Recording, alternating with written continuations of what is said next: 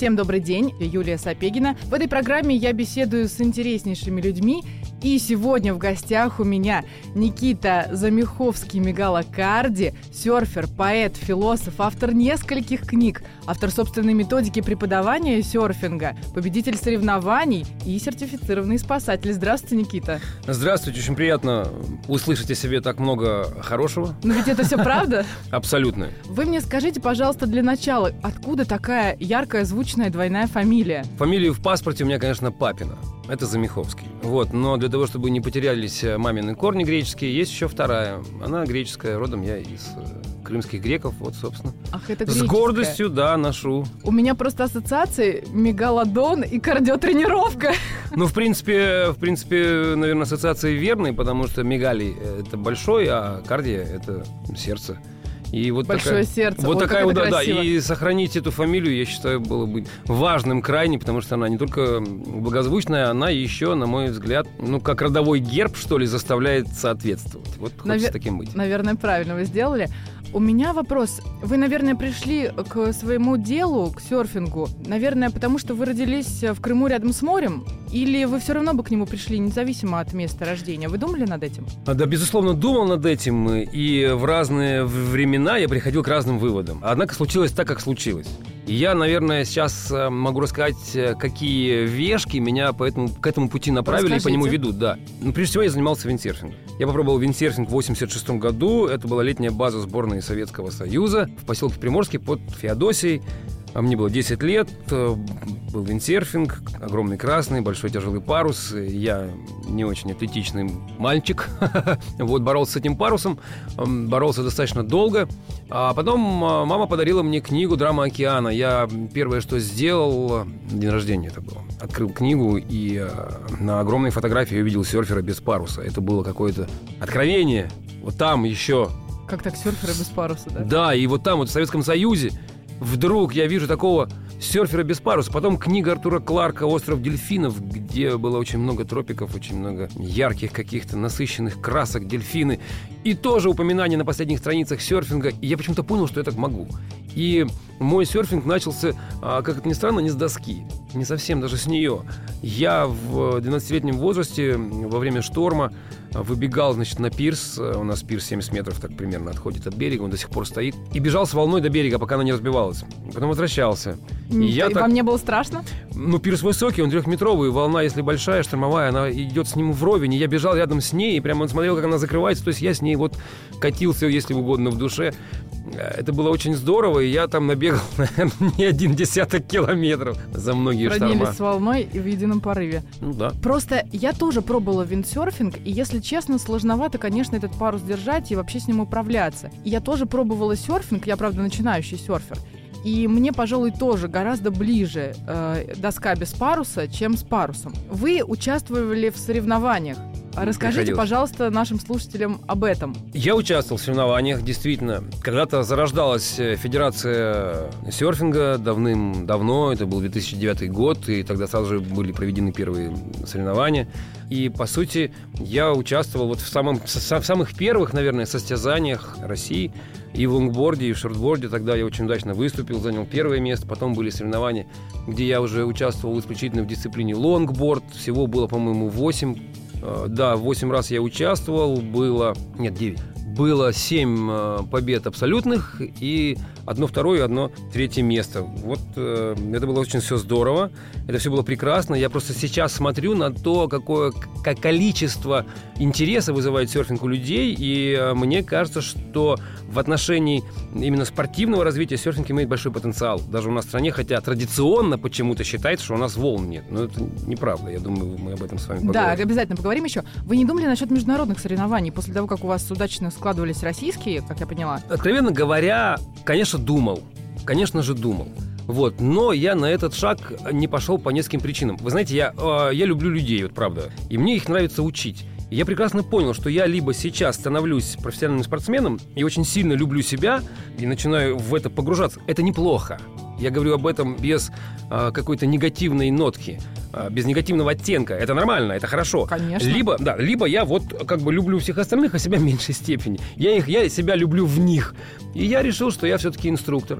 И э, я на это дело отдал очень много времени. И могу похвастаться, более 12 тысяч человек прошли через мои руки, зашли через меня, так сказать, как сквозь портал в воды Мирового океана. Так, мы о вас как о инструкторе еще поговорим. Давайте пока что о вас как о серфере. Расскажите разницу нашим слушателям между лонг э, и шорт-бордами, и вам какая ближе из них, из этих досок? Шорт — это короткая, как-то не странно. Для тех, кто знает английский, да. Лонг — это длинная доска. Начинался серфинг вообще-то с длинных досок. Его эволюция постепенно пришла к укорачиванию, к уменьшению объема, длины и ширины. Но, насколько я знаю, на коротких гораздо сложнее. А вот тут-то вопрос. Дело в том, что очень часто новичок путает учебную доску, которая похожа на классический лонгборд с настоящим лонгбордом. Я должен вам сказать, что несмотря на габариты близкие к учебной доске, настоящий классический лонгборд ничуть не проще, чем шортборд. И мало того, он требует, наверное, ну, в буквальном смысле кошачьего ощущения баланса. А потому что это танец со стихией. Когда мы едем на короткой доске, водоизмещение ее невелико, она под нами утонет, поэтому серфинг на ней выглядит очень динамичным. Необходимо быть постоянной динамике, чуть ли не в состоянии легкой истерики для того, чтобы она не утонула, обрабатывать волну. Когда мы едем на лонгборде, его водоизмещение позволяет нам удержаться на поверхности долго, но при этом ведь мы на нем танцуем, мы смещаем на нем вес в корму, в нос, и этот танец, этот вальс с кинетической энергией, он прекрасен не только для наблюдающего, но и для участника не менее интересен, чем динамический шортборд, может быть, даже с прыжками. Я знаю, что вы даже сами доски делали. Что побудило вас к этому? Отсутствие досок. Это было в Крыму, на базе вот той самой клуба виндсерфинга, где меня поддерживал мой тренер Олег Геннадьевич Шестаков. Помогал мне, и я там создавал доски, потому что не было досок для серфинга, я же начинал свой серфинг на Черном море. Вот поэтому необходимости. Наверное, пришло время поговорить о вас как о тренере. Как вы пришли к этому и почему вы избрали это своим делом? И что было приоритетным в выборе места в вашей работе, в вашей деятельности? Мистика. Абсолютная мистика. Вот я считаю, что э, а, все хорошее должно начинаться со сказки. И вот это тот случай. Значит, я нахожусь, представьте себе, в поселке Приморский под Феодосией. Кто был в Крыму, понимает, что набережная в 200 метров и небольшое количество населения как бы, ну, создают определенный антураж. И вот мы там катаемся на виндсерфинге в наше, выходим это прекрасное море. У нас не работает в клубе виндсерфинга телефон, не работает два года. Я подвязываю старые мачты к потолку, потому что заканчивается сезон. Начинает опадать уже листва с абрикосов. И вдруг звонит неработающий телефон. Мой тренер берет трубку, говорит, да, да, и чего-то так на стене карандашиком пишет. Это реальная история, ребята. И говорит мне, тебя в Вьетнам, во Вьетнам приглашают работать. Я не был нигде еще никогда вообще ну, был э, в Феодосии, в Харькове и в Москве на экскурсии. То есть вам, о вас каким-то образом вот. узнали? Да. Ну, к нам приезжали ребята, там кайтеры, и вот как-то... Я говорю, хорошо, сейчас матч ты подвяжу, пока во Вьетнам не уехал. Ну, как-то так на хихи это все мы спустили. Не Он говорит, да серьезно, вот какой-то имейл. И какой имейл? Что это, ребят? Имейл? Ну, то есть я знал, что есть интернет-кафе. Тогда же, это было давно, это был да, тогда интернет да. был не у каждого, да. не в телефоне. Конечно. Вот. Я пошел, завел на себе какой-то имейл, связался. И да, действительно, меня приглашают во Вьетнам работать в качестве инструктора по виндсерфингу. И ремонтника, потому что мы там же все с досками ковырялись постоянно, их ремонтировали со стеклопластиком на «ты». И я принимаю решение волевое совершенно, занимаю целых 50 долларов, и, значит, мне покупают билет, вот эти ребята, в одну сторону. Я уезжаю во Вьетнам впервые в жизни. Вот. Страха не было? Нет, я или же... Был, или был, наоборот, подъем Нет. такой эмоциональный? Это, это было какое-то вообще малоосознанное решение, потому что все происходит как в сказке. Сколько я совершенно... вам лет тогда было? Ну, я уже был взрослый, мне уже было там 25 что ли, лет. Вот, ну как бы... Осознанный возраст. Ну, осо... абсолютно. Абсолютно. Просто я нигде не был никогда. Ну, жил вот этим своим Черным морем. Вот. Ну, я туда уезжаю, и, значит, мы там чего-то, вот это все виндсерфинг происходит. И вдруг происходит еще одно чудо. Я смотрю, значит, на свалке. Я всегда знал, что э, свалки это самое полезное место, где можно найти много чего интересного. И я пошел, мне нужен был какой-то кусок пластика, там, трубы пластиковой для мачты срастить старую мачту. Я пошел на вот такую виндсерфовую свалку в поселке Муине. И там валяется доска, внимание, серфовая, настоящая, которую я видел только на фотографии. И именно та модель, с которой я когда-то делал свою первую доску, мне помогал тренер э, Олег Верстаков, ее делал. Вот, вот, эта фотография, вот она. И вот эта доска старая, покорябанная, какая-то побитая. Вы ее, конечно, схватили. Я, конечно, уволок ее со свалки. Она была с плавниками, что удивительно. Я ее отремонтировал, и до занятий, я был инструктор по виндсерфингу, до занятий я, значит, какой-то есть прибой, и я там серфил. А у нас менеджером была э, Елена, такая барышня очень ловко, очень быстро сообразила, что у меня получается кататься. Ну, и я у меня же до этого катался. Я умел это делать. И она мне говорит, ой, а вот серфингу можешь поучить? Я говорю, ну какому все, как я поучу серфингу? Это же нужна методика, это же нужно понимание. Она говорит, ой, ты знаешь, ну вот уже едет к тебе Павел из Москвы. Как это все очень быстро, да? да? Послезавтра он приедет. И я... Все происходит э, да. моментально. Приезжает Павел, я, значит, начинаю волноваться. Ну, как каким-то образом Павел встал и поехал. Наверное, не благодаря мне, благодаря себе. Сейчас этот э, Павел, это был первый сертифицированный судья э, международный российский по серфингу. Вот он сейчас то есть вы Павел него, Куприков, да. Вы в него заложили базу, можно сказать. Он приехал со своей базой. Мы просто вместе... Я, я ничего просто сумел не испортить. Но ну, это мне... был первый... Нет, это очень правильный. Первый инструкторский опыт. Не испортить. И я понял, что я могу дальше не портить. И вот так я не портил во Вьетнаме, потом понял, что Вьетнам это не то, и уехал оттуда. И опять происходит чудо, меня приглашают работать уже в качестве ну, инструктора ну, по серфингу на врач, Вы прям как врач, не навреди. Ну так и так ведь и есть, потому что серфинг это же не только когда мы встали на доску и поехали. Это не только физика, ребята. Это так много в нашей душе. И именно этому нужно учить. Если ты душу научишь входить в океан, она внесет туда тело, и тело оттуда выйдет счастливым. Чем заключается ваша методика и чем она отличается от других? А вот я сейчас практически сформулировал. Наверное, она мало чем отличается от других техникой подъема на доску, потому что он логичен как бы для человека прямоходящего. Вот такой, а не другой. Мы не встаем через уши, правильно?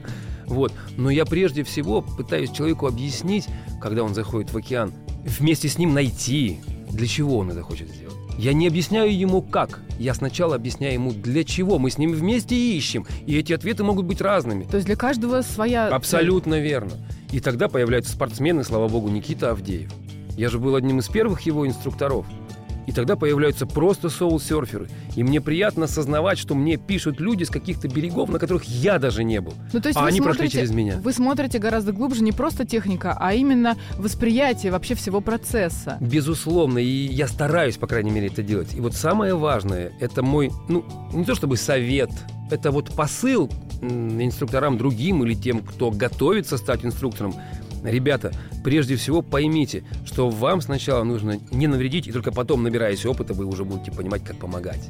Но главное – не навредить. Человек приходит ко мне, чтобы вручить мне свою мечту.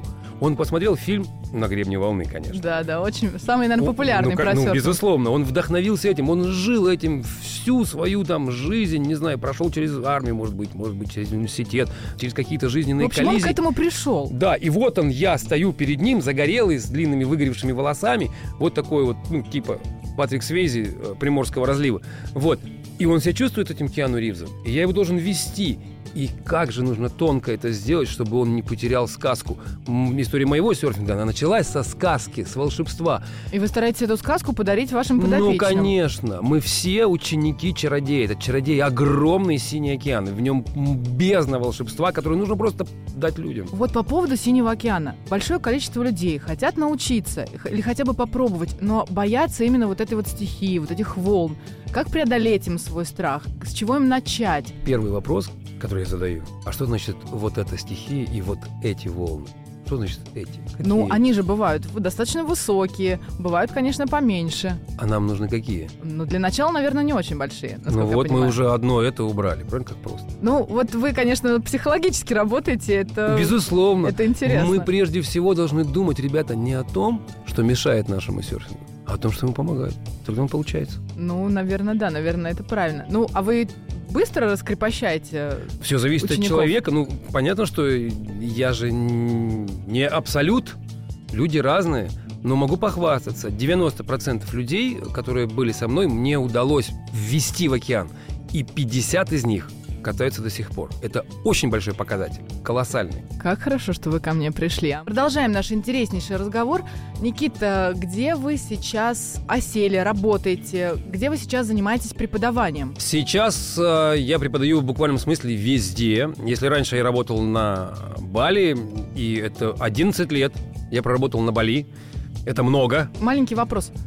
Почему многие называют Бали, многие называют Бали? Ага. Раз 11 лет. Я думаю, что вы мне не Хорошо. ответите на этот да, вопрос. да, могу даже на индонезийском языке. Я на индонезийском знаю «Спасибо, пожалуйста». Ну, Трима кассы. Тримакаси. Сама-сама. Сама-сама. Силакан. Ну ладно. что? Это как раз таки пожалуйста. Сама-сама это типа, да не за что. Ага. Ну, неважно. А важно то, что сами балийцы говорят Бали, а вот яванцы говорят Бали. И англоязычные товарищи говорят тоже Бали. А уж мы как кто подхватит. Но по-балийски Бали. Ну, то есть они как-то тянут первый слог, а- Вытягивают первый слог, а, но чуть-чуть все равно... второй, да, идет все равно да, второй ударный ударение. все равно. Это как Маде, вот у них там третий. Маде. Маде у них, по-моему, второй ребенок в семье, и они все время называют Маде или третьего. Э, второй, Гиде это первый, старший. Вот видите, я все-таки что-то помню. А, так вы, получается, сейчас не на Бали. Нет, я сейчас не на Бали, я сейчас не работаю уже в стационарной школе, я сейчас э, езжу по всему миру.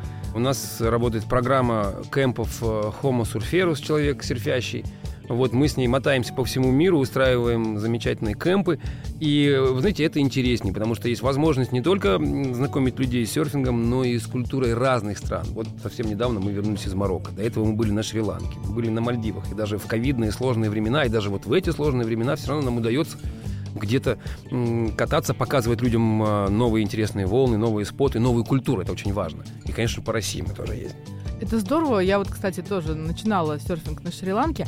А тогда расскажите, пожалуйста, нашим слушателям, которые хотели бы серфить, начать заниматься серфингом, но э, не понимают, где это можно делать, например, на территории нашей страны. Ой, у нас в стране великолепное количество спотов, совершенно прекрасных и работающих, причем Расскажите, постоянно. расскажите нам ну, скорее. давайте обратим внимание на восток. Оттуда приходит э, солнце, оттуда приходит утро, оттуда приходят волны. Во-первых, э, нельзя забывать, что там Тихий океан, огромный, могучий Ну, гигант. про Приморский край, правильно? Я говорю Камчатка, Камчатка. я говорю Приморский край, я говорю Сахалин, я говорю Курилы. И огромное количество мест. И уже там индустрия достаточно развита. И мало того, она развивается. Если вам далеко до туда ехать, э, друзья, Да, вот что-нибудь поближе. если. что-нибудь поближе. Ну, смотрите-ка, в телеграм-канале серфовом в Петербурге, насколько я помню, постоянных участников, живых, которые все время все смотрят и комментируют, более двух тысяч в Питере. То есть они как-то в Финском заливе, что ли, умудряются? И в Онежском озере. А не холодно? Ну, просто хочется, например, не только в теплое время года, да? Вот мы же можем, э, пока у нас Можем, холодно, уехать слава богу, что технологии выросли, и не приходится настоящим серферам современным делать так, как когда-то я делал, одевал шерстяной носок, сверху целлофановый пакет, э, скотчем обхватывал у лодыжки целлофановый пакет, одевал кеды. Это были такие гидротапки.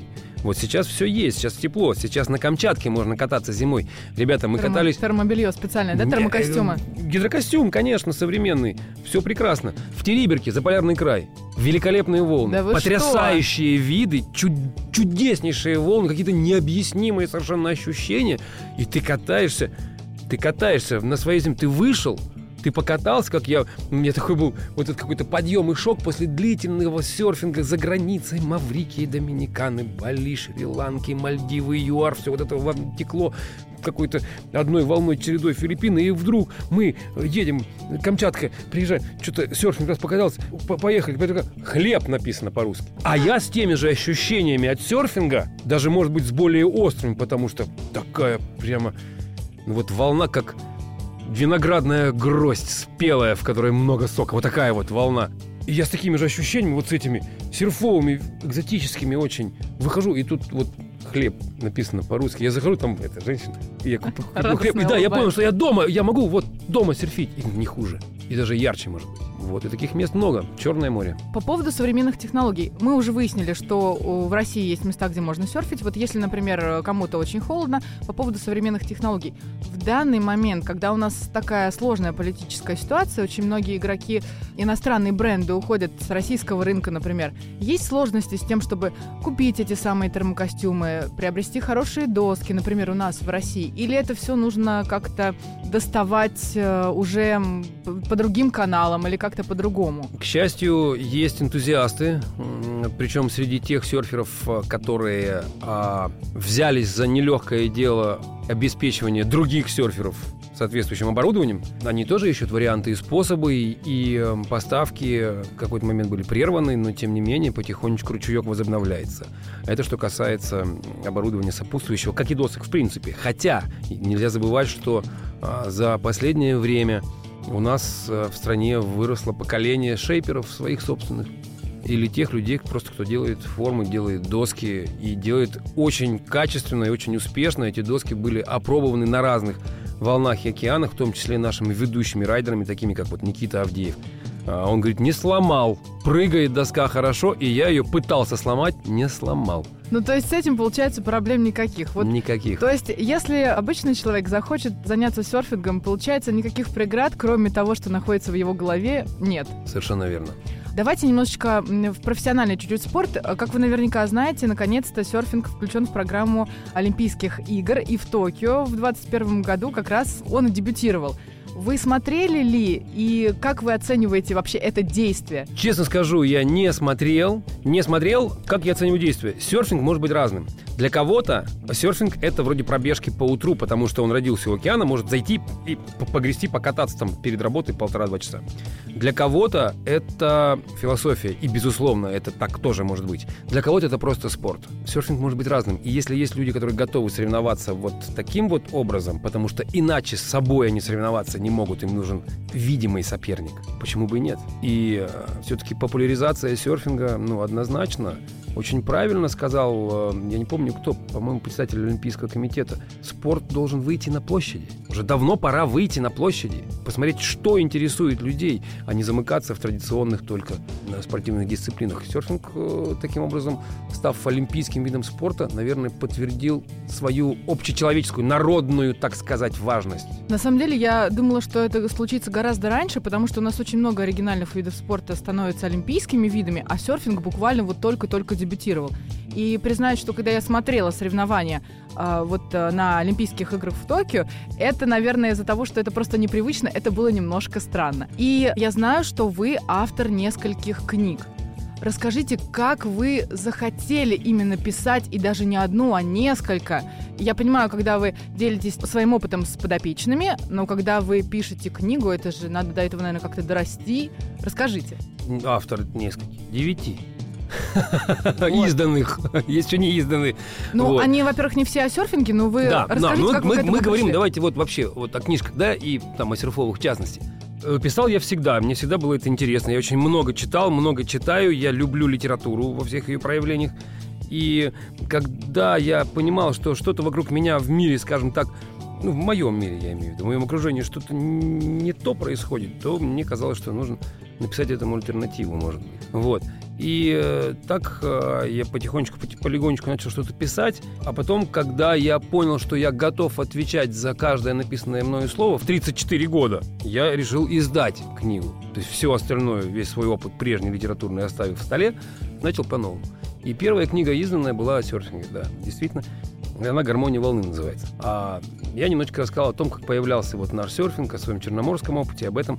А следующая книжка «Серф-сказки» — это такая серфовая мифология. Это не детские сказки. Это, если можно так сказать, магический реализм, где вот все начинается со сказки, да, но происходит в адекватной нам реальности. Третья книга — это «Серфинг. Свобода. Быть собой», она уже о людях в серфинге, с которыми мне приходилось встречаться, о том, как они учатся, как они что-то постигают, открывают, и мне кажется, что она такая самая философская, наверное. Вот. Самое глубокое, потому что серфинг это отнюдь не про то, как встать на доску. Это про то, как пронести себя над волной, не расплескав совершенно, при этом наполниться океаном. Вот Но об этом книжка. Это ведь еще и о преодолении наверняка себя. Ну, то есть я имею в виду тех, кто встает и пытается преодолеть конечно, себя. Конечно, самая благородная работа, работа над собой, конечно. А что вы вынесли вот из вашего такого многолетнего опыта преподавания и что, что вы вынесли для себя? Потому что вы как учитель, как э, преподаватель, вы же тоже учитесь э, чему-то у людей, с которыми работаете. То есть что вы вынесли из этого? Для себя, может быть, что-то? Духовно как-то наверняка выросли? Духовно наверняка я вырос как-то, да, наверное. Но мне очень сложно об этом судить, потому что я же себя не оценивал э, духовно. Прежде. Нет, ну вы, вот, вот. Э, ваши же результаты, как вы уже говорили, о, о многом тоже свидетельствуют, что, во-первых, количество человек, человек, которых вы научили, во-вторых, чего они достигли? Ну, то, что люди доверяют и продолжают мне, несмотря на все мои усилия, доверять мне свою мечту, это очень лестно, и я за это им благодарен. Вот. И, безусловно, я учусь очень многому у людей. Я учусь терпению, это важно. Я учусь чуткости, это важно. Я учусь пониманию, это тоже важно, взаимопониманию. И я учусь событию, быть вместе с человеком в тот момент, когда мы заходим в экстремальную для него ситуацию. И я думаю, что если случится на улице некая экстремальная ситуация с кем-то, я наученный вот такому событию, событийности, окажусь тоже рядом. Наверняка у вас был какой-то из ряда вон выходящий случай или очень сложный, наверняка это был для вас вызов. Расскажите, если что-то такое было. А, из практики инструкторской? Да. Замечательная Может, и просто история. из жизни заодно. Э, замечательная была история. Мы занимались, значит, с э, такой дамой. Это был какой-то 2000, может быть, 11 год. Тогда почему-то были очень модные такие вот ногти накладные, на которых какие-то розы Длинные, были. Да, да, они были вырезаны, какие-то розы там у нее, вот такие губы. Ну и все остальное такое же. А вот, и Значит, она занималась, ни одного ногтя мы не сломали. Очень важно. Да. И вот все, я теорию прочитал, она взяла индивидуальные занятия, бассейн, волны, мы покатались, прекрасные совершенно Бали, все. И я говорю, понравилось тебе? Она говорит, да, так понравилось, а можно как-то без волн? Я не нашел, я до сих пор не знаю ответа на этот вопрос. Прошло уже много, иногда просыпаюсь по ночам и думаю, а как же вот все-таки, что ей надо было ответить? Ну, то есть э, человек немножечко не проникся тем, что вы пытались донести. Ну, видимо, да, ну можно как-то без волн, но я вот понял, что это, наверное, какое-то мое фиаско. Надо работать, работать, работать над собой. А что еще вы можете э, сказать для начинающих серферов? Ну, кроме того, что преодолевать себя, кроме того, что не бояться. Есть еще какие-то ключевые моменты, может быть, какие-то секреты, учитывая ваш опыт? А, секретов огромное количество. Нам с вами при, пришлось бы, наверное, сделать целую запись для того, чтобы о них о всех рассказать, целую по, Ну, хотя бы передачу. парочку ключевых. Даже не секрет. Нет. Секреты пусть открываются там, в океане. Бессмысленно открывать без океана этот, эту самую шкатулку. Иначе будет ящик Пандоры. Я скажу вот что. Ребята, когда вы вступаете вот на эту дорогу, нужно понимать. Серфинг начинается, но никогда не заканчивается. Если вы к этому готовы, вперед. Если нет, не Лучше надо. Лучше не надо, да? По поводу книг. Вы, кроме книг по серфингу, еще пишете детские какие-то книги и еще даже стихи пишете. Как вы к этому пришли? Я знаю, что у вас две дочери есть. Есть две дочери. Наверное, вдохновились э, после рождения а, их? С детской литературой, да, так и произошло. Э, старшая дочь принесла со двора просто какие-то там слова-паразиты большое количество. Я решил, что нужно с, с этим что-то делать, потому что это проблема не только нашей семьи, а вообще. И я придумал... Соглашусь. Ну да. Я придумал, что лексикон — это волшебник, который болеет, если мы употребляем слова-паразиты. Появилось стихотворение «Волшебник лексиконе», потом проза о волшебнике лексиконе, приключениях его и его друзей. И все это вылилось в проект э, «Волшебник лексикон» совместно с, с Еленой Летучей. Она продюсер этого проекта. Мы вот выпускаем эти книжки и говорим на всех углах о правильности речи. Потрясающе. Какой вы многогранный. А чем вы вдохновляетесь, когда пишете стихи? Людьми. То есть, в первую очередь, общением? Да, общением, конечно. Для людей же пишется, хотя и о природе. Э, я, да, я помню, что вы в начале программы сказали, что вы любите людей. На самом деле я вас понимаю и разделяю вашу точку зрения.